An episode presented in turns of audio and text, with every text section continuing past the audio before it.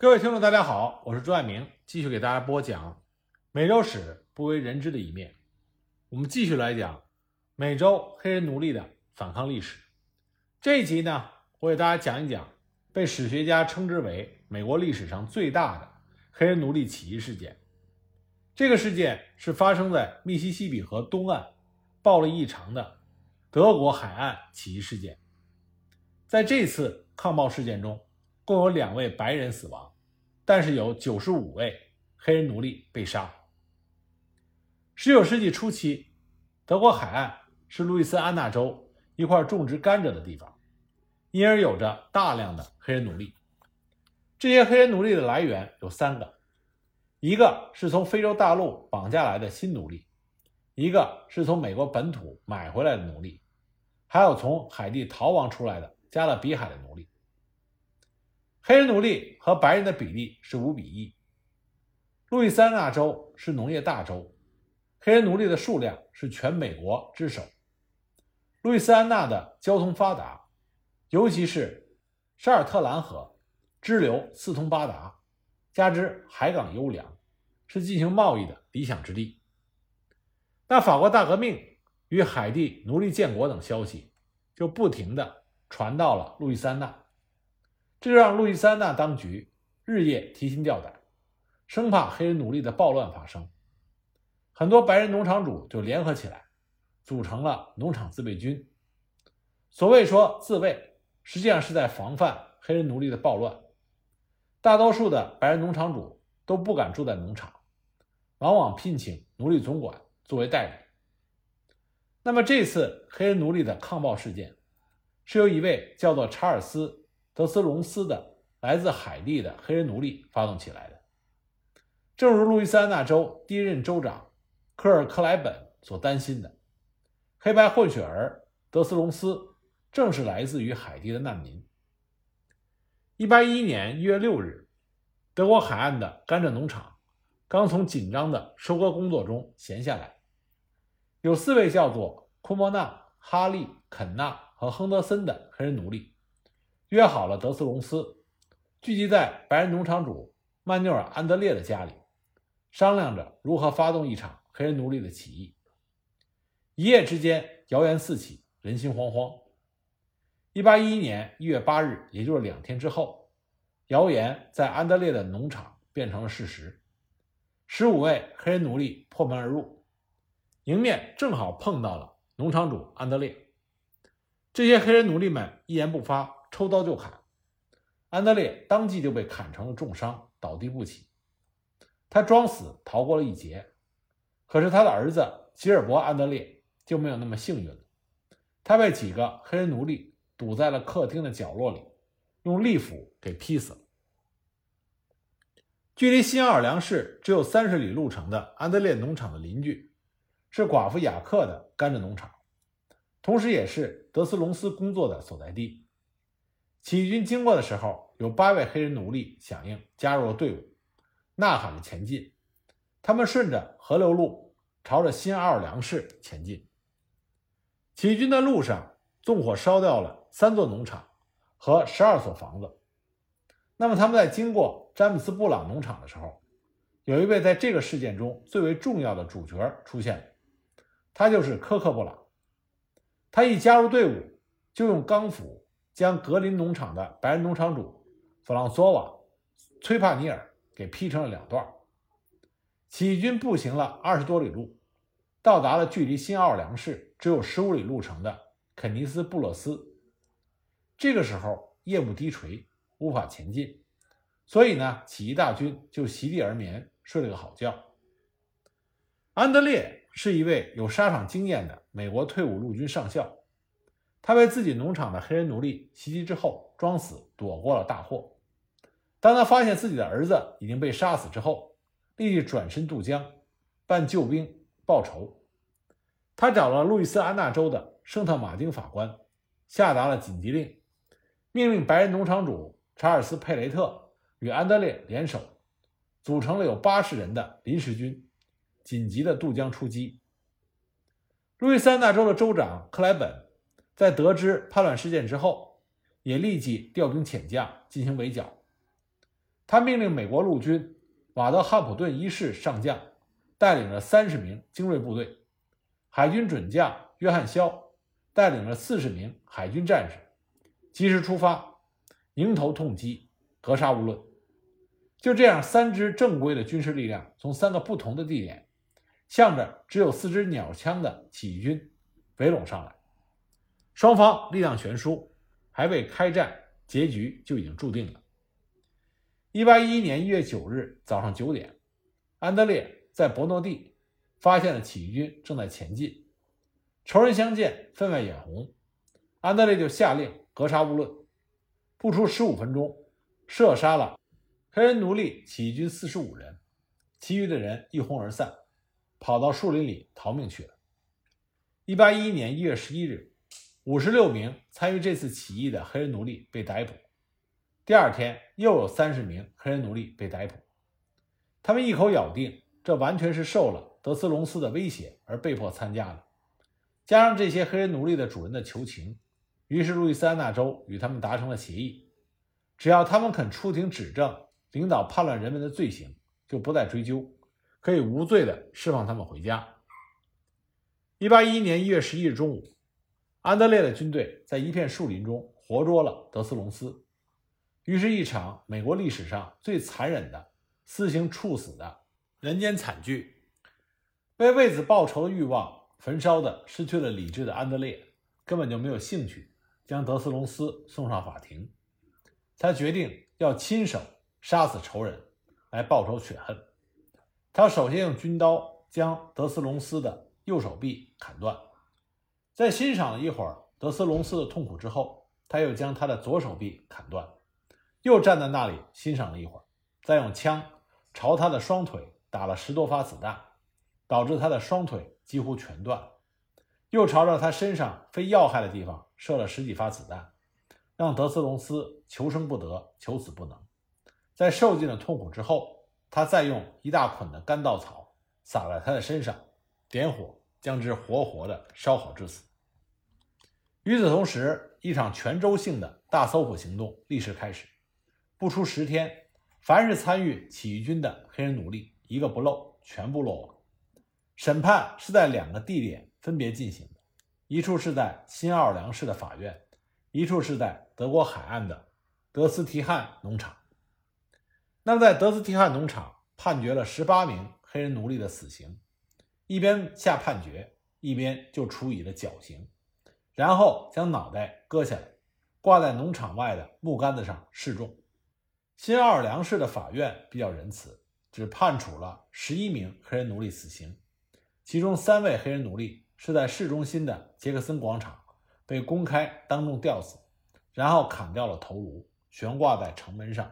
作为路易斯安那州庆祝这次镇压暴乱胜利的标志，没有人知道是什么原因导致了这场灾难。但是在事件过后，路易斯安那州的议会通过了一项议案，政府赔偿每一位死掉黑人奴隶的主人三百元，而且不论是被军队射杀还是被法庭吊死，全部一视同仁。在北美洲黑人奴隶抗暴斗争史里。也有着主持正义的白人的身影。这个人叫做乔治·巴克利，他是美国第一位用实际的武装行动来向黑人奴隶制度发出怒吼的美国白人。关于巴克利早年的背景，甚至于他去世的日期，到现在都没有定论。在印第安纳州谢里登先锋丘，有一块占地八十英亩的农庄。那里有一间小小的木屋，这就是当年巴克利在弗吉尼亚州策动黑人奴隶起义失败之后，越狱来到这里自建的他的家。在目前能看到的资料中，有关巴克利的生平和事迹的著作只有一本，作者名字不详，书名叫做《脑袋有价之人：乔治·巴克利的生平和事迹》。也正是因为有这样一本书。这位在美国近代民权运动发展史上重要人物的事迹，才没有被淹没在时间的长河里。根据这本书记载，巴克利是一七八零年在弗吉尼亚出生，他是美国第二代移民。他的父亲和母亲都是来自于英格兰的移民。他自小生活在一个富有而且具有正义感，并且生活美满的家庭里。家里边有一个庞大的农庄，叫做格兰奇。那里有黑人奴隶数名，但是巴克利一家从来不是以奴隶来对待他们。一八零五年，巴克利与汉娜·詹金斯结婚。詹金斯家有一大片庞大的庄园，叫做格兰比，与巴克利家的庄园比邻。两个人青梅竹马，一起长大。他们在弗吉尼亚生育有六个子女。后来逃亡到俄亥俄和印第安纳之后，又育有五个子女，所以两个人一共有子女十一名。受过良好教育的巴克利是一位有着坚强正义性格的新生代的美国人。一八一二年，当他从战场回到弗吉尼亚老家之后，就觉得弗吉尼亚州的黑人奴隶过着猪狗不如的生活，而强大顽固的封建势力已经无法用文明的手段来改变了。唯一的办法就是用武力推翻他。巴克利在弗吉尼亚自己的毛制品零售商和磨坊店里的地库，每天召集一些黑人奴隶前来学习，主要的是将一些争取自由和平等的文章拿给这些黑人奴隶们作为教材。久而久之，他的手下凝聚了一大批敢作敢为，而且一心想要自由的黑人奴隶。巴克利继续把这个计划。向四周的其他各郡市发展，他开始教导这些黑人奴隶们如何使用武器，并且准备了各种更多的自制武器，教授他们各种防卫与攻击的战术。一八一四年的一个寒冷冬天的深夜，有两个被白人奴隶主虐待的遍体鳞伤的黑人奴隶敲开了巴克利的大门求救。这一下就让巴克利所有的忍耐力。都消失的无影无踪。他把这两个黑人奴隶藏在自己家中，等到风声稍微过后，他给予了这两个黑人奴隶路费和两匹马，让他们逃出弗吉尼亚，前往宾夕法尼亚。巴克利等不及了，他决定在1815年3月6日举事。他计划利用手上仅有的武力，兵分两路，出其不意地把弗雷德里克斯堡。和弗吉尼亚州的首府里士满攻打下来，再利用这两地的力量，号召全弗吉尼亚州的黑人奴隶起义，共成大事。谋事在人，成事在天。在巴克利培训的众多的黑人奴隶里，有一个叫做 Lucy 的长舌妇，她有一位叫做鲍威尔的情人。那么他在1816年2月20日与他情人幽会的时候，就把黑人奴隶要起义的消息透露给他的情人。一直是孤苦伶仃的鲍威尔认为，借助告密拿奖金的发财机会来了，所以在1816年2月22日，他到弗吉尼亚州的地方行政长官那里检举了巴克利。弗吉尼亚州治安当局在得知了这个意图叛乱的消息之后，立即采取了行动。他们为了不要打草惊蛇，故意装作只是到巴克利的庄园调查有关马匹的税务问题。他们发现格兰兹庄园的马少了两匹，巴克利说他卖了，但是却无法拿出密探要他出示的卖马的收据，所以密探就把他请回去协助调查。等到巴克利离开他的庄园，大规模的搜查和拘捕行动立即在弗吉尼亚全面展开，二十七名主要参与的黑人奴隶全部被收押。巴克利进了弗吉尼亚州的监狱，才知道上了当。但是为时已晚，他深深的后悔，没有当场立即反抗。他在监狱里看见自己培训出来的六位主要的起义干部，逐一被送上了断头台。他知道自己被吊死的时间不会等得太远了，因为弗吉尼亚州的法律不允许黑人奴隶出庭指证白人的罪行，而被捕的二十七名嫌疑犯全部是黑人奴隶，其中大部分。都已经向弗吉尼亚州政府如实招来，换取较轻的刑期，但他们全部无权出庭作为控方证人。那么，弗吉尼亚州的司法部为了要吊死巴克利，就向弗吉尼亚州最高法院大陪审团提出了动议，要求批准对巴克利提出阴谋煽动奴隶叛乱的重罪控诉，如果弗吉尼亚州最高法院大陪审团批准的话，这意味着巴克利将会面临着唯一的死刑。可是巴克利最终成功越狱了。就在监狱准备对他进行死刑的前夕，他的妻子和家人来监狱跟他告别。他妻子将一把小钢锯缝在自己的裙子边上混进来，交给了巴克利。巴克利在当天夜里就锯断了窗户，越狱成功。巴克利从监狱逃脱之后，弗吉尼亚州司法部就下达了全国通缉令，悬赏一千元换取巴克利的人头。这对于亡命天涯的巴克利来说，形成了一种极大的威胁和困难。巴克利的妻子詹金斯是一位绝顶聪明的人，她知道她丈夫早晚会回来将全家接出去，所以她不动声色，逐渐的就变卖掉所有的家当，只留下一个空房子。当她接到巴克利从宾夕法尼亚州的匹兹堡寄回来的变卖土地的授权书的时候，她知道。全家离开弗吉尼亚州的时候快要到来了。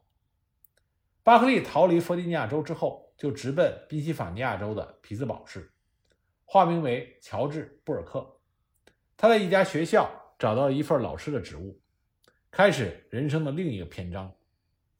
当他的故事在宾夕法尼亚州匹兹堡市传开之后，他无法久住，所以又逃到了俄亥俄州，在那里，他和他的妻子和全家团圆在一起。过了七年稳定的生活，但是好景不长，弗吉尼亚州司法部下达了全国通缉令和悬赏奖金一千元的诱惑，使得一些人不断的打搅着巴克利和他的家人。他一度被专靠悬赏金为生的流寇活捉。